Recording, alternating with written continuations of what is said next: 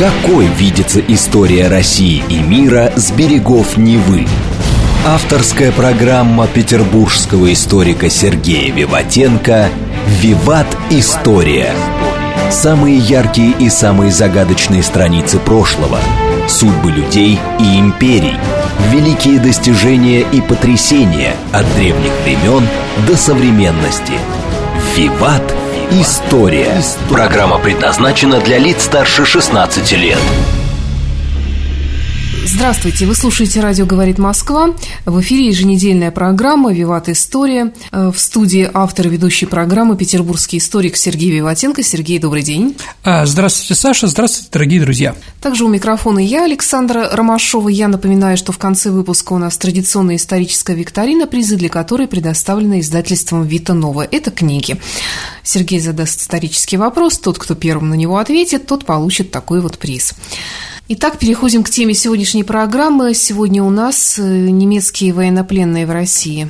А, в Советском Союзе, Саша. В Советском Союзе. Да, ну мы поговорим о том, э, сколько было пленных, проведем сравнительный анализ. У нас же был передача уже про наших военнопленных. Да, да. Я считаю, что сейчас пытаются пересмотреть историю Второй мировой войны и говорят много интересного, но я попытаюсь напомнить, как это было на самом деле. В общем, поговорим о пленных, и в том числе в нашем городе, про нашу топонимику и что с этим связано с военнопленными. Ну, давайте, понятно, что во время войны обязательно будут пленные. Бывает, да? Что надо сразу понимать, пленность, Саша, это страшная повинность, это приговор, это тюрьма. Даже если ты хорошо там живешь, там, да, ну, скажем так, в кавычках, да, все равно из плена хочется уйти. Понятно, да? Лишение это, свободы. Конечно, это Вудхаус говорил про концентрационный лагерь, английский писатель, про, который писал про Дживса и Вустера – он попал к немцам в лагерь и говорит, прекрасно, там нет моих теточек, которые ко мне пристают, там, как мне надо жить, да, нет каких-то обязанностей, да, нет женщин, нет еще того-то, да, в общем, для меня, в общем, поездка в этот концентрационный лагерь была, в общем-то, положительной, чем отрицательной. Ну, англичане, аристократы, наверное, могут себе позволить такое в немецком пталу, наши такое не позволяли. Ну, потому что англичане немножко по-другому содержались и да. получали посылки Естественно, естественно. У них Мы была конвенция об, Женевская. Об этом всем говорили, угу. да? Теперь поговорим, что они здесь получали. Ну, давайте начнем, наверное, с того, что как только началась Вторая мировая война, э, началось пополнение военнопленными. Но были и проблемы определенные. То есть понятно, что война начинается, пленные туда-сюда. Но вот какую особенность отмечал Илья Оренбург. Ну, Илья Оренбург, Саша, это извест... самый известный, наверное, наш военный журналист. Он говорил, что в начале войны, разговаривая с бойцами, я испытывал то гордость, то доходил до отчаяния. А гордость он испытывал за воспитание детей и подростков в духе интернационализма и братства, а отчаяние от того же. Многие красноармейцы, писал Илья Оренбург, распространяли эти качества и на немецких солдат, считая, что существует другая Германия, кроме гитлеровской, что солдат пригнали капиталисты и помещики, что если рассказать немецким рабочим крестьянам правду, то они побросают оружие. Конец цитат. Ну да, действительно, флер такой был оказалось не так. И оказалось, что немецкие рабочие а на Восточном фронте становятся, извините, такими же гадами, как и все остальные, кто здесь был. Да, действительно, первый этап войны, Саша, мы отступаем. И первые немецкие пленные были все наглые. Они считали, что скоро все кончится, русские будут их рабами, что они заявляли охранникам и офицерам, которые с ними работали. Но это кончилось после битвы под Москвой. А после Сталинграда, Саша, когда с пленных снимали до 100 грамм в шей, и было замечено минимум 6 случаев каннибализма, богообразный фюрер умер для немецких пленных. Сто процентов. То есть уже наглости и какой-то надежды у них не было. И они уже как бы стали достаточно, ну, нормальными, ненормальными, еще поговорим об этом, да? Вообще, давайте поговорим о пленных под Сталинградом, потому что это сейчас тоже муссируется. 91 тысяча попало немцев в плен, из них в живых вернулось домой менее 10%. А вот почему такое, из такого количества вернулось столько так мало? Немцы сейчас об этом говорят, что мы мстили. Нет, дорогие друзья, здесь ситуация другая. Ну, причин много. Первое, наверное, что после восьминедельного нахождения в окружении без нормального снабжения продовольствием все немецкие солдаты страдали от истощения. Это было понятно. Еще раз, 100 грамм в шей тоже о чем-то говорит. А вот первые смерти от голода были зарегистрированы еще до Рождества в немецких частях, то есть еще даже пленных не было. Тем не менее, многие солдаты поддерживали себе жизнь иллюзорной надеждой, что они сейчас уйдут из котла, их прорвут. Ну, помните фильм или книгу «Горячий снег», да? Манштейн не прорвал, год тоже. А когда они поняли, что их надежда тщетна, их желание жить, выживать угасло. Поэтому большое количество, да, погибло. Ну, конечно, шок, что русские недочеловеки их арестовали, унизили. От этого тоже умирали. Ну, я вот вспоминаю твой выпуск, посвященный русским военнопленным, угу. советским военнопленным у немцев. Вот эта вот теория того, что недочеловеки, неужели все в это верили? Ну, давайте так, не все, конечно, в это верили, но некоторые, ну, большую часть верили, а остальные, ну, скажем так, закрывали на это глаза. А мы еще об этом поговорим сегодня, потому что средств военнопленных тоже было определенно. Ну что еще? Раненых было, конечно, много, ну, не дотащить, да, не дотянули в импровизационных укрытиях до января 43 года. А начиная с 22 января 1943 года, когда советские войска прорвали последние немецкие оборонительные линии, волны наступающих войск просто перекатили через огромное число немецких солдат. Разоружение в лучшем случае лишь формально охраняемые, они несколько дней еще ожидали окончания битвы. Ну и, конечно, основная причина, что отсутствовали лагеря, потому что, ну, такого успеха мы тоже не ожидали. Что, вы знаете, это вот у немцев Ordnung, да, это как битва при Грюнвальде, между немецким Тевтонским орденом и а, литовско-польским войском, да, а когда захватили их лагерь, то там оказалось большое количество кандалов. Вот они, конечно, просчитывали, сейчас мы возьмем этих недочеловек в плен, да, и в кандалах это будет удобно. Но почему-то их немцы одели сами уже. Но это другой вопрос, да. Ну, два лагеря, которые были основаны в 1943 году, это Бекетовка и Красноармейск. Они были, скажем так, не очень подготовленная. А первый лагерь представлял всего лишь деревню с оселенными жителями, окруженную забором. Второй состоял из нескольких строений, из которых некоторые не имели даже крыш и абсолютно были лишены окон и дверей. Санитарные условия для десятков тысяч людей практически отсутствовали. В медпунктах не было самого необходимого, отапливаясь эти помещения не представлялось возможным. Ну, в принципе, да? Итак, такое большое количество смертей среди военнопленных да. под Сталинградом. Вообще, сколько немцев попало в наши лагеря? Мы считаем их 2 миллиона 100 тысяч человек. Это за всю войну? За всю войну, да. А немцы говорят 3 миллиона. Почему? Почему такая разница? А потому что немецкие пленные, попав в наши лагеря, быстро сообразили и стали косить под эльфсимбурцев, под эльзасцев, да, ну, типа которых несчастные они там, да, австрийцев, венгров. Ну, понятно, 99% русских солдат не знали на венгерском языке ни одного слова. Саша, ты знаешь какое-нибудь слово по-венгерски? По-венгерски? Гуляш. А, да-да-да. Чарташ. Да, ну еще ланьяк. Девушки, значит. Даже я не знаю больше, дорогие друзья. И поэтому они объявили себя венграми. Ну, чтобы хоть как-то скосить, да. Вообще тоже интересно, немецкие солдаты изначально считали пленных остальных национальностей, ну, те же итальянцев, румын, венгров, словаков, людей, ну, из числа союзников, да, людей второго сорта. Они пытались ими помыкать, а заглушение наваливались гуртом убили, отнимали еду, а выламывали золотые зубы, ну, которые были лагерной валютой. Золотые зубы можно было менять на тушенку, водку, сигареты. Ну, кому война, кому мать родна, понимаете, да? А вот. Потом это привело к обратному результату. В лагере Бекетка румыны и хорваты, объяснив советской администрации, что гитлеровцам доверять нельзя, заняли все, как говорится, хлебные должности. На кухне, да, в медсанчасти и прочее. И как рассказывал позже пленный немецкий летчик Шмайдер, румыны группами нападали на немцев-разносчиков еды, избивали солдат и отбирали баланду, Иногда в контейнерах содержался обед для целого барака. Голодные немцы были вынуждены создавать отряды самообороны. Это о жизни в концентрационных лагерях, да, чтобы сохранить свой суп и хлеб. Ну, еще раз, по-разному, разные были лагеря. Ну, Бекетовке мы больше говорить не будем, да, но вот специальные лагеря, которые были в глубоком тылу построены. Ну, а питерских мы еще поговорим, ленинградских, но, наверное, самый такой известный – это Кызылкия на границе Киргизии и Узбекистана. А там был медицинский барак, даже был бассейн. где немцам разрешалось купаться после работы. Им давали гречневую кашу, рыбный суп, а, но им все равно не нравилась наша еда. Хотя, понимаете, да, советские офицеры в концентрационном лагере Маутхаузен, наверное, посчитали бы за счастье есть гнилую брюкву. Но немцам это не нравилось. Был инцидент, когда трое солдат вермахта в Узбекистане пытались сбежать. Их поймали, я не знаю, куда там бежать, ну, наверное, там в Гималаи, в Тибет, да, как из Индии они там бежали, знаете, этот фильм знаменитый. Их поймали, а, но даже не повесили, просто отправили в Джисказган на медные рудники. Если бы какой-то русский солдат сбежал, его поймали, его бы точно повесили сразу.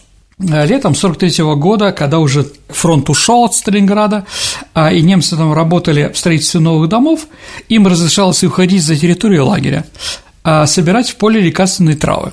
А пленные, как и уцелевшие жители города, страдали от цинги – то есть, ну, достаточно, в общем-то, не сказать, что вот с собаками там со всех сторон это было, как мы в Германии. А оказавшись в лагере, Саша, э, немцы постепенно разделились на две категории.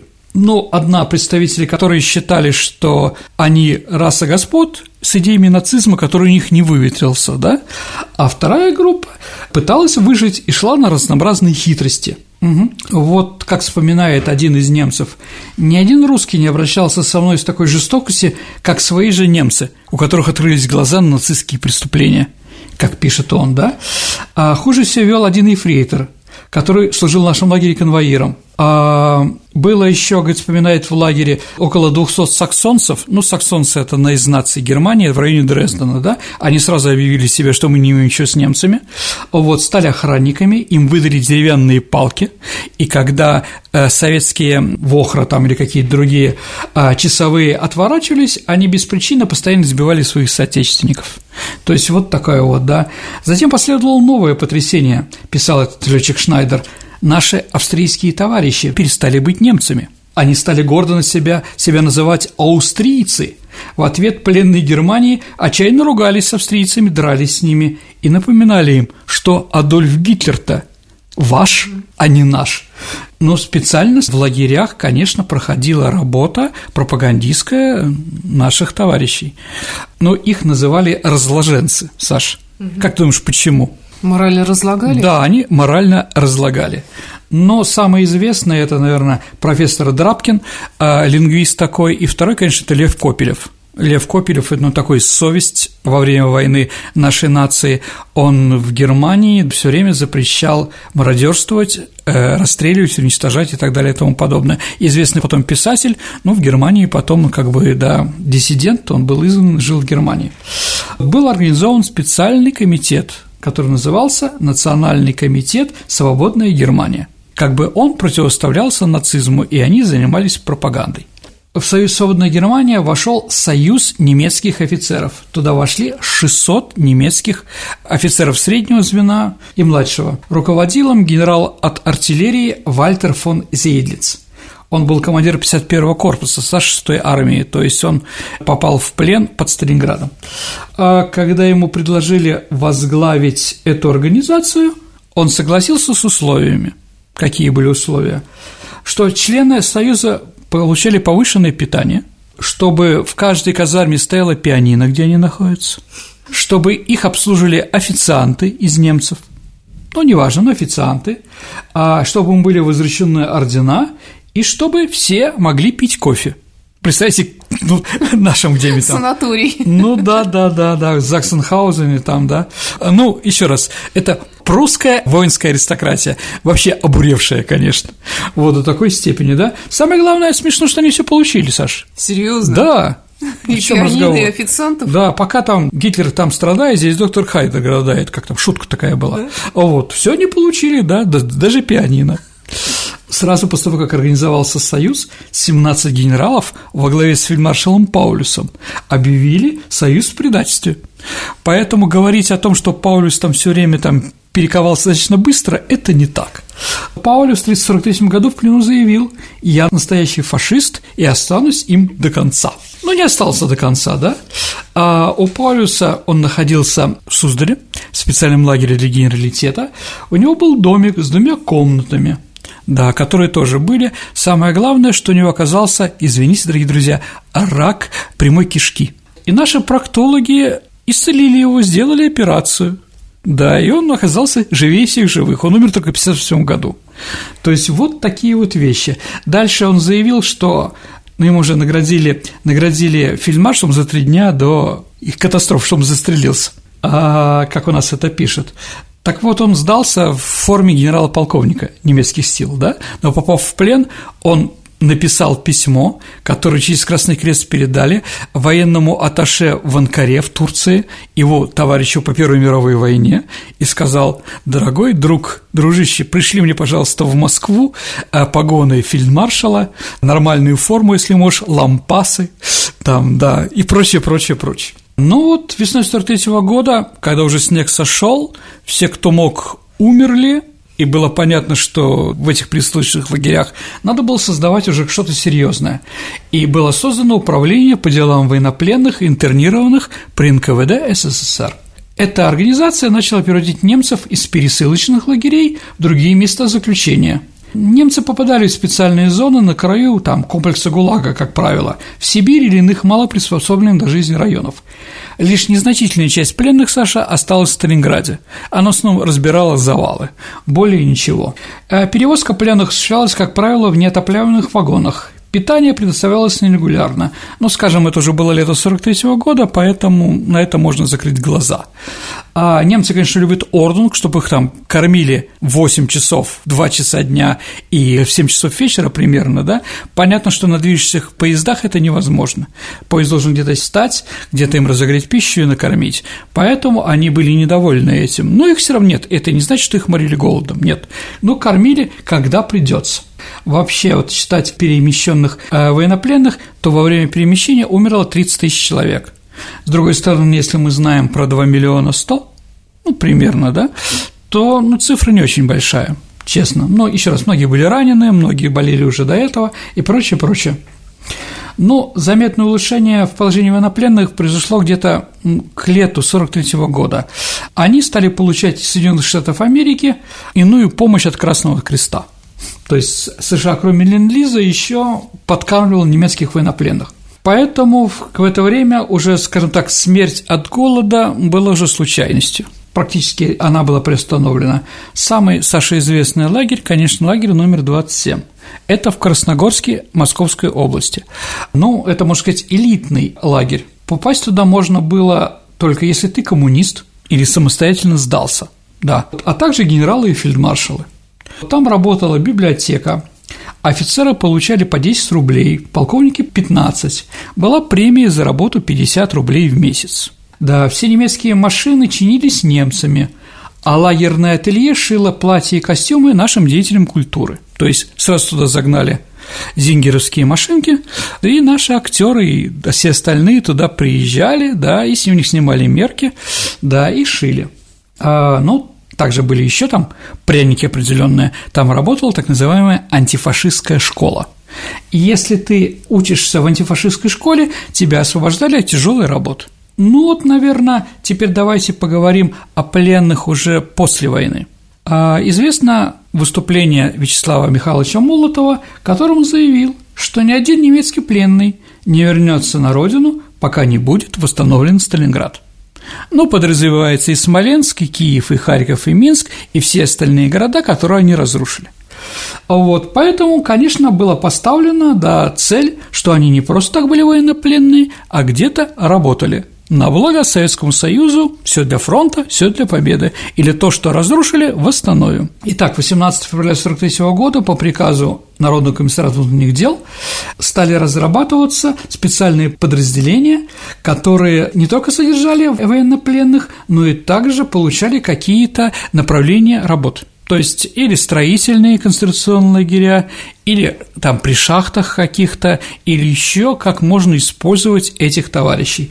Но сразу честно скажем, да, немцы, а, если им предлагают там работать физиками, химиками, если они физики и химики, немцы отказывались, поэтому косили все время под рабочих. Не а хот... почему отказывались? Не хотели по помогать. Идейным соображениям? По идейным соображениям, конечно, mm-hmm. да. Ну, также было создано у нас на Ленинградском фронте такие специальные лагеря. А по приказу Сталина, там были такие слова – трудовое использование немецких военнопленных должно было компенсировать урон, нанесенный Советскому Союзу в ходе нацистской агрессии. То есть именно эти задачи, и за них последние пленные отбыли из нашей страны в 1955 году, то есть они еще 10 лет находились на нашей территории. Ну, с 49 года началась уже отправка, первые эшелоны пошли уже на запад, да, но в принципе, в принципе 10 лет – но в Ленинграде, да, так же, как и в других городах, надо было много чего восстанавливать.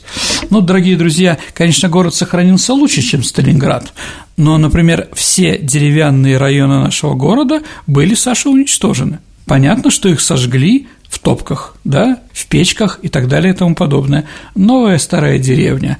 Стадион имени Ленина, ну, Петровский, он до этого был деревянным.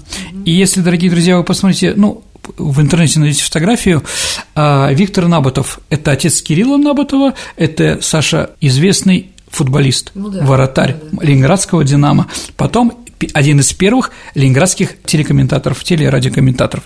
Так вот, есть фотография Виктора Набатов а, на стадионе имени Ленина играет в футбол в блокадном Ленинграде.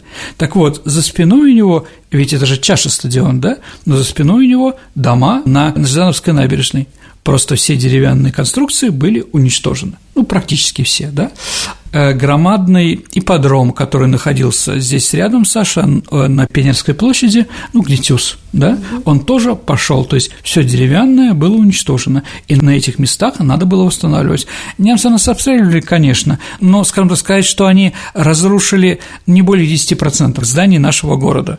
Но по сравнению еще раз с Минском, Сталинградом, Смоленском, другой, это не очень много. Ну, помогла маскировка. Конечно, помогло много чего еще, да, абсолютно верно. Это все надо было восстанавливать. Ну, кто здесь у нас работал? Если в других местах работали и венгры, и румыны, да, у нас только немцы. Единственное, где можно было встретить итальянцев, это они работали, строили в Вырице аэродром, Сиверский аэродром. Санкт-Петербургцам известен, да, это воинское подразделение, да, это там служил еще Герман Титов в свое время. Итак, первый лагерь немецкий был организован в таком населенном пункте, как Сясь-строй – а, лагерь 273. Данный лагерь имел лимит наполнения 4000 человек. Он был создан после того, как э, была освобождена Прибалтика, и эшелонами было оттуда отправлено около 2000 немцев. А целью лагеря было введение в строй трех флагманных первых пятилеток. Это Сясь-строй, это целлюлозо-бумажный комбинат, а второй – Волховская ГЭС, и третье – Волховский алюминиевый завод.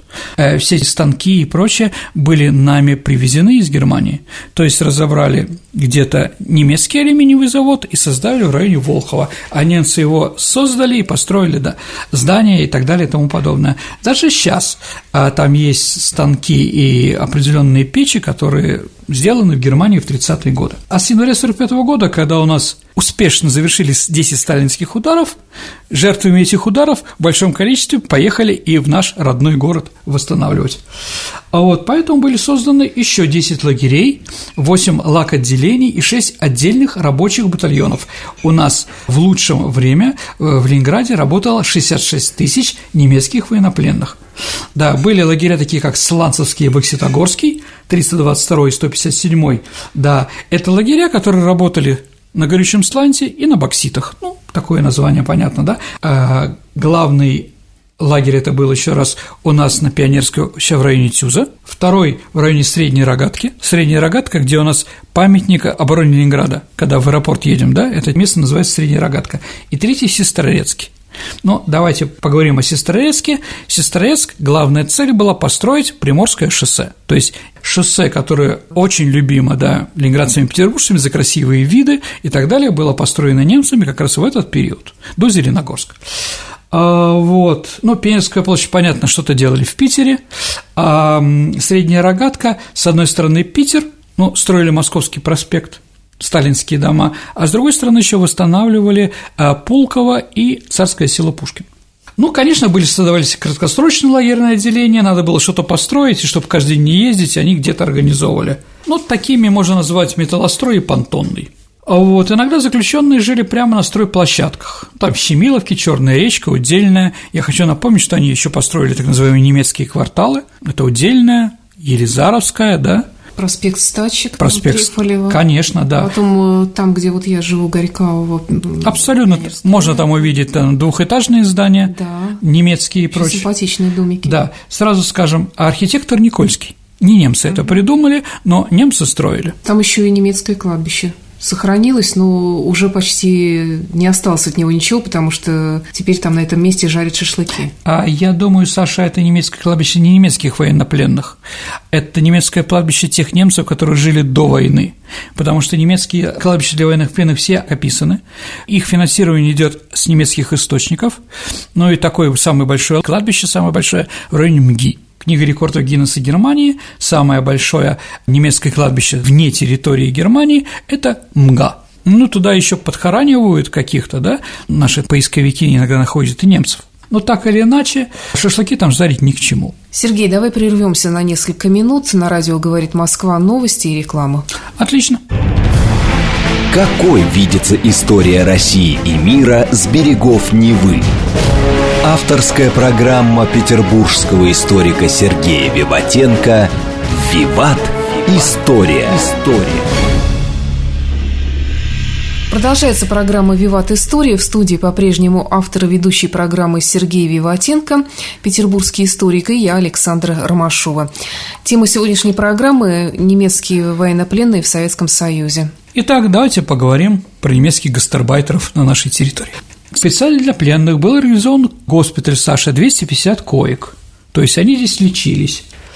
Лагерное отделение, дислоцированное в Ленинграде, да, имели проволочные заборы, где-то самое большое 2,5 метра. Впрочем, это символическая ограда была, то есть можно было проходить. Сбежать, но пытались, я еще поговорю об этом, но никто успешно не сбежал. Охрана лагерей состояла из инвалидов и стариков, ну, те, кто не могли уже служить на передовой или там получали уже какие-то пенсии. Итак, на 66 тысяч немецких пленных у нас было в Охра а, около тысячи человек. Они были вооружены 583 винтовками, 51 пистолетом пулеметом ППШ и 383 револьверами-наганами. Ну, как видите, да, это не очень серьезные вещи. Пулеметов по углам точно не было. Ну, а на работе немцев зачастую охраняли невооруженные работники предприятий. Ну, там придет, там, вот в твоей бригаде будут работать эти трое, да, ну, ты следишь, чтобы они не сбежали, ну, куда они сбежат, извините.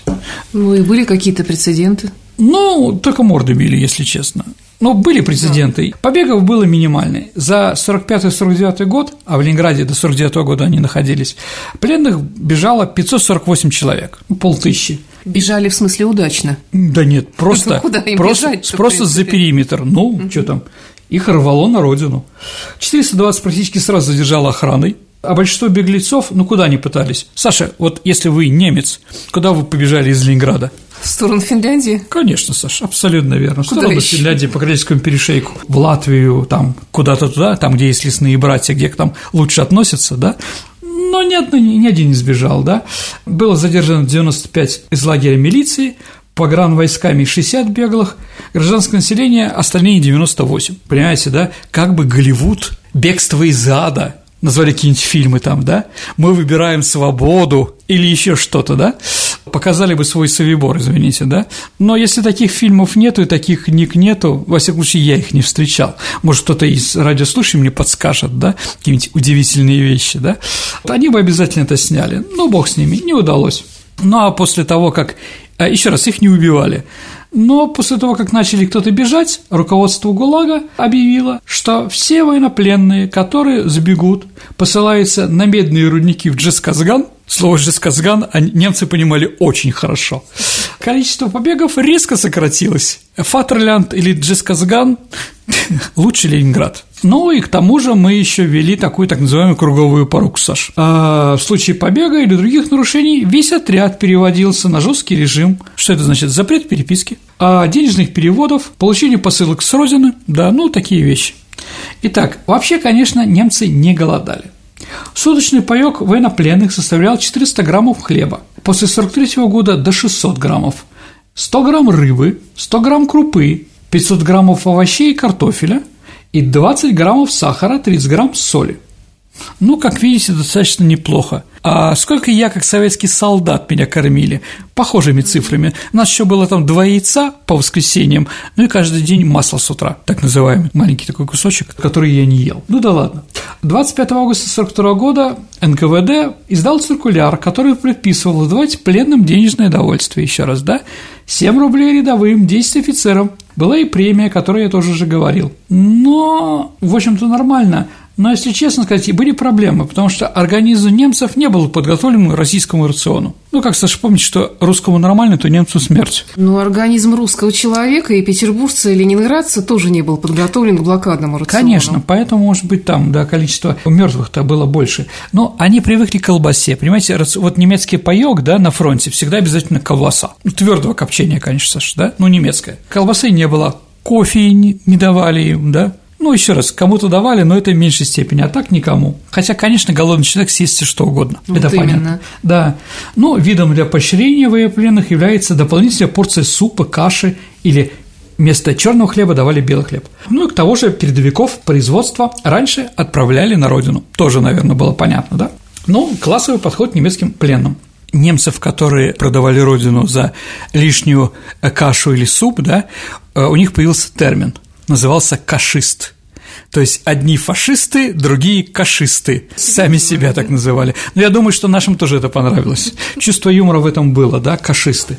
А вот пленам также выдавалось мыло и одежда. Ну, тоже понятно. На выходные и советские праздники, Саша, пленным приезжали не только агитаторы, пропагандисты коммунизма и интернационализма, но и актеры. Николай Черкасов, а Юрий Толубеев, композитор Соловьев Седой, Островский. Особенно немцам нравилась песня Островского «Дороги». Они, говорит, плакали под это. Да. И наоборот, немецкая самодеятельность приглашалась на свои концерты местных жителей. Как вы думаете, что там самодеятельности изображали? Ну, типа в кожаных штанах пили йодль. Да, я думаю, что нашим колхозникам, которым приехали немцы и свои танцы там, мужские там определенные, посмотрите по интернету, да, баварские танцы в кожаных штанах. Да. Или частушка на злобы дня. Я не знаю, как там местные слушали частушки немецкие, да? Ну, наверное, да. Обязательно происходили просмотр советских кинофильмов в кинохронике. В Красногорском лагере был открыт даже театр. И в этом театре самым лучшим считался актером, который лучше всех играет и говорит на лучшем немецком, был Саша Николай Кузнецов ну, подвиг разведчика. Его сначала, чтобы перед тем, как стать Зибертом и забросить его в Ровно, да, его забросили в немецкий лагерь. То есть просчитают его, не просчитают. Не просчитали, он даже еще пошел в театр, и там Шиллер играл главную роль в «Разбойниках». И все кричали «Зергут» и «Хох», да, и прочее, прочее, прочее. Ну, спортивные, конечно, вещи. Как э, Покрышкин, легендарный наш летчик, трижды Герой Советского Союза, лучший летчик Второй мировой войны, одному журналисту Вяткину рассказывал, что один раз они узнали, он находился в определенном месте и узнал, что в этом э, лагере, где он находится, э, сидит Хартман, самый известный немецкий летчик Второй мировой войны. Ну, мы о нем тоже говорили с вами уже, да? И вот э, Покрышкин решил на него посмотреть. Что он там делает в плену? И оказалось, что он оборудовал спортгородок. Немцы оборудовали спортгородок, и любимым упражнением этих экзерсиций Хартмана был спортивный конь, и все время он крутил солнышко на кольцах. Да. Ну, вот еще чем они занимали, да. Несмотря на идиллию, а все равно а, были случаи отказа немцев лечиться у советских врачей еврейской национальности. То есть у них госпиталь 250 коек, да, но глядя там, сгорят алмаз, да, говорит, у этого я лечиться не буду, лучше сдохнуть. Ну, вот такой, такие интересные, мы еще их лечили, понимаете, да? А в этих лагерях наверняка был свой распорядок дня, потому что ты так описываешь, там спортзал, бассейн. Бассейн, ну, еще раз, это только в одном месте был. Театр. Да, да, театр, да. Ну, конечно, у них ордунг, у немцев, и им, конечно, лучше, когда они понимают лагерный распорядок. Э, Подъем в 7 утра, утренний туалет 25 минут, построение утренняя проверка, завтрак с 8 до 9, рабочее время с 9.40 до 2, обед, рабочее время до 19.40, ужин, а отдых, развлечения, вечерняя поверка, 23 часа отбой. Еще и развлечения. Ну, частушки на злобу дня, да, определенно. А вот, ну, скажу, что в армии мы поднимались в 6 утра, ну, в 22 был отбой. Эффективность использования труда Саши немецких военнопленных была минимальна. С одной стороны, ну, мы надеялись, что у них была какая-то совесть, а с другой стороны, чем быстрее построим, тем быстрее уедем, да? А вот такой демельский аккорд. На немцев это тоже не срабатывало. Ну, когда могли, не работали. То есть, когда кто-то отвернется, они в меньшей степени работали. То есть такой принцип солдат спит, служба идет. Ну, типа того, да, все равно, да. Угу. Да, и что этим русским-то, да? Еще, конечно, физическое состояние пленных было дозволяло желать лучшего, понимаете, да? Ну, да, уклонение от работы, неприспособленность пленных к климатическим условиям Ленинградской области. Поэтому в 1945 году на работу выходило в первом квартале 26% личного состава лагерей. Все остальные болели, не могли смотреть на нашу слякоть. Ну вот, как я уже говорил, все скрывали свою истинную специальность, квалификацию. Все хотели быть чернорабочими, не более того. Ну и, конечно, были проблемы тем, что э, многие из нас, ну, многие, э, кто контролировал их работу, не знали немецкого языка, а они или не знали, или отказывались, или делали вид, что не понимают. Так вот, Саша, финансовая проверка лагерей установила в 1946 году, что общая сумма расходов на военнопленных составила 466 миллионов 700 тысяч рублей. А доходная часть, сколько они отработали, Саша, да, составляла 465 миллионов.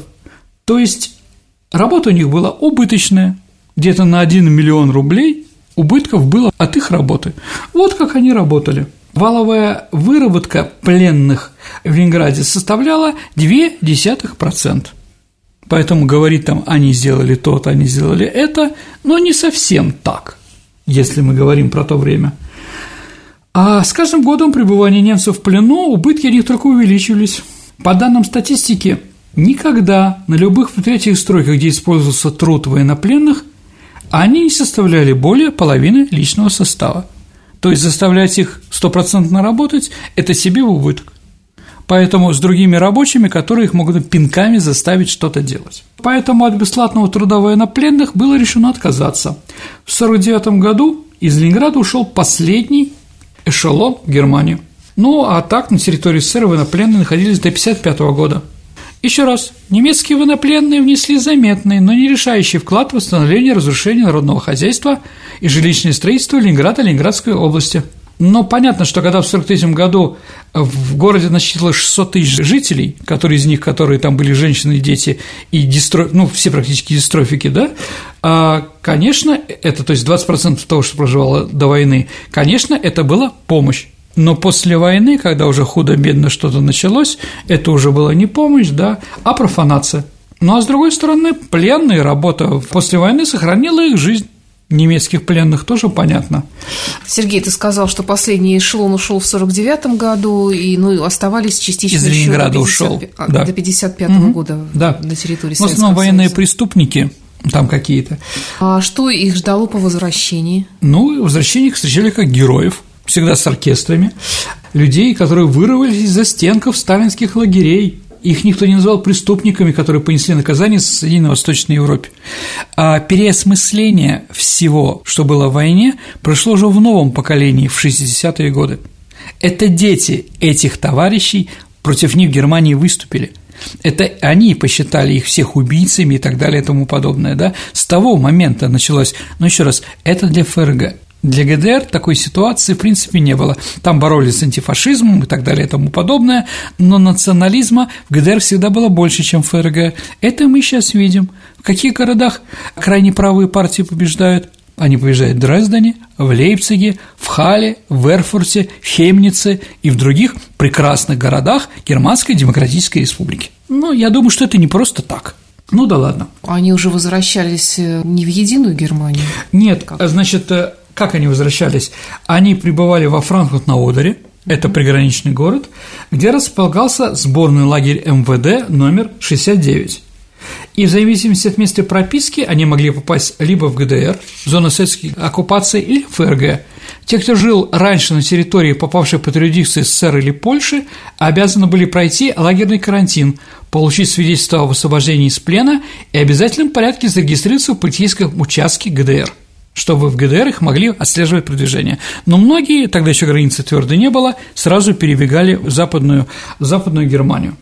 А вот, их встречали, им давали э, определенные денежные суды, а, ну и сразу скажем, 55 год, ну там 50-55 год, германское экономическое чудо уже состоялось Эрхарда.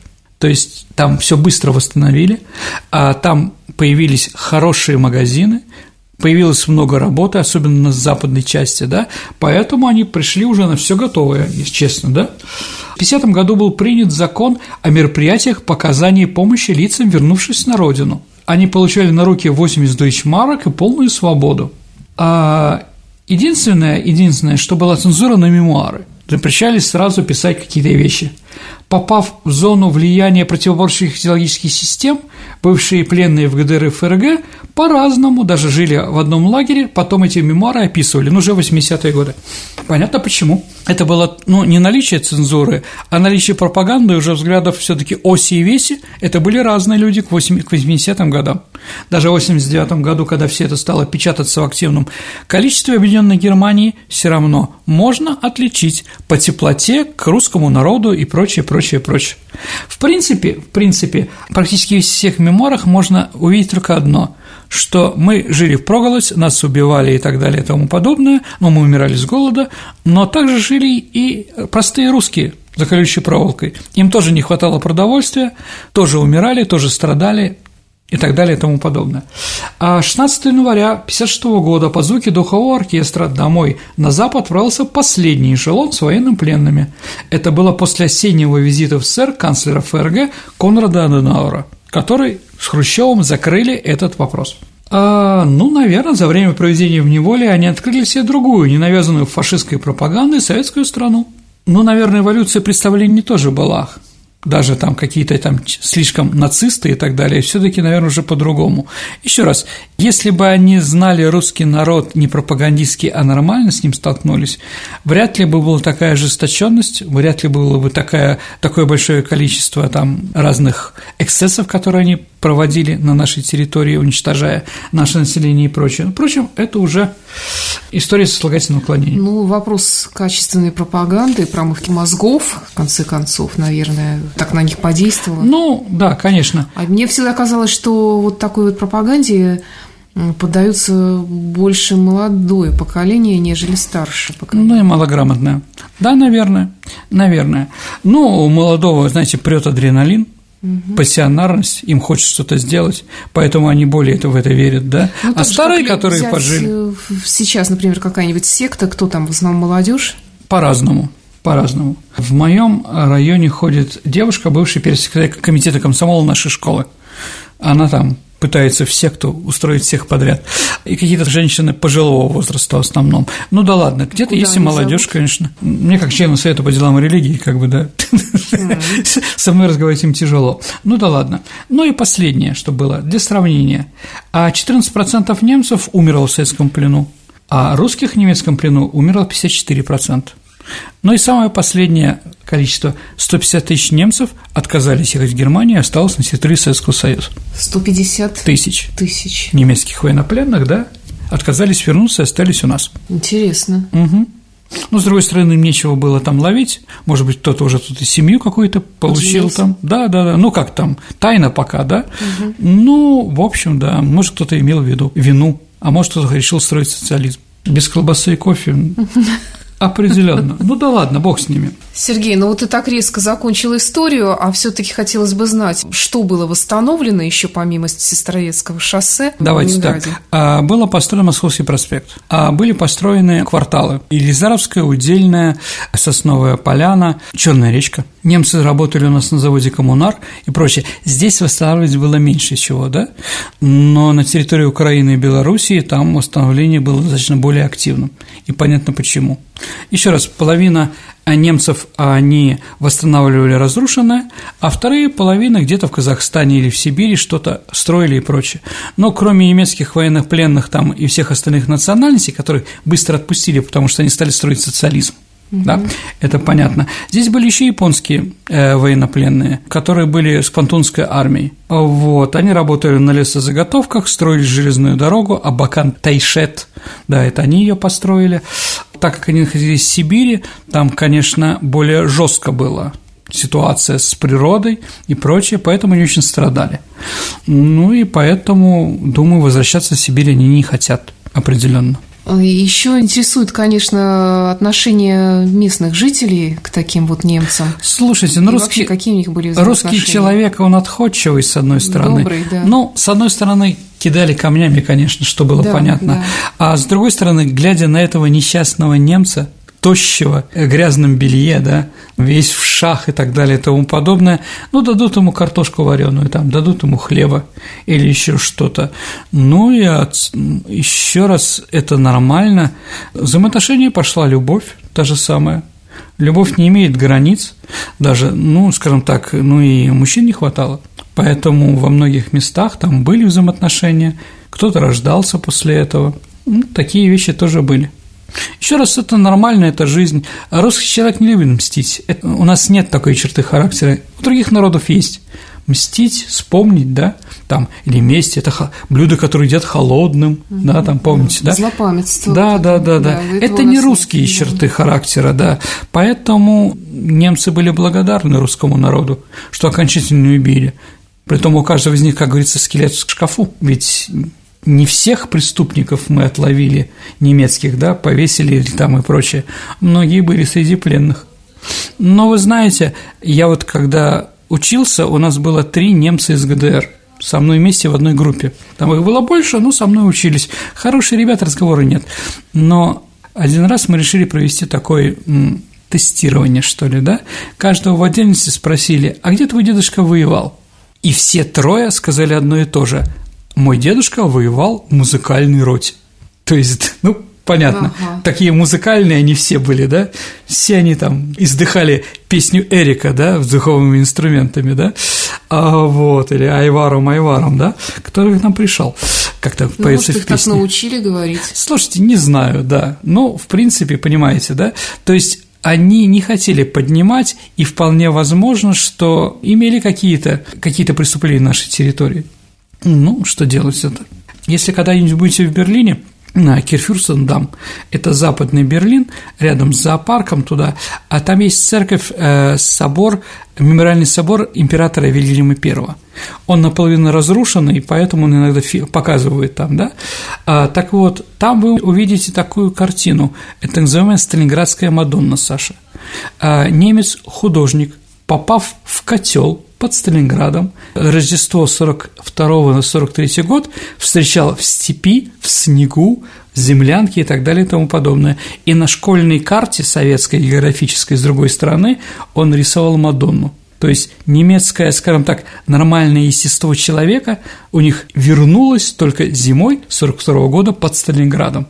Да, и Мадонна там нарисована такая, что она всех руками как бы охватывает, одежда охватывает, то есть греет их и так далее. Так вот, это, ну, эта икона, можно так назвать, да, или прочее, находится в, этом, в этой церкви. Сходите, посмотрите. А вот, кстати, немцы не всегда на ней застряют внимание, они как бы не видя, проходя. А кто знает историю, что это такое там на карте висит, да, ну, такой холщовый, знаете, советской, да, вот, те, конечно, останавливаются. Вот такая история. Спасибо. Но теперь настало время исторической викторины. Мы разыгрываем призы книги от издательства «Вита Нова». Последний выпуск у нас был э, Победоносцев. Про Константина да. Петровича Победоносцева. Да, абсолютно верно, про серого кардинала, главного идеолога России на рубеже веков 19-20 века. А вот вопрос, Саша, был такой. В каком известном литературном произведении – главный герой, в сатирическом произведении главный герой получил свою фамилию от фамилии Победоносцев, ну, немножко измененная. Это Маяковский, Баня, Победоносиков. Угу. Да. Если, Саша, у нас правильный ответ на этот, думаю, несложный вопрос. Да, Кирилл Витушкин. Поздравляю Кирилла Витушкина с этой победой. Вы получите хорошую книгу от Вита Нова. Ну а теперь новый вопрос, который относится к теме сегодняшней программы. А, дорогие друзья, мы сегодня говорили о немецких военнопленных. Назовите фамилию немецкого чемпиона мира по футболу, который, попав к нам в плен, играл в ГУЛАГе за одну из наших команд, правда, под другой фамилией. Ваши ответы присылайте на электронный адрес радио Виват собака mail.ru, либо в личном сообщении, если вы состоите в нашей группе ВКонтакте, Сергею Виватенко или мне, Александре Ромашовой. Только большая просьба в личном сообщении, чтобы другие не смогли подсмотреть правильный ответ. Да, абсолютно верно. На сегодня все. Это была программа «Виват История». До встречи в эфире. До свидания, дорогие друзья. До новых встреч в радиоэфире.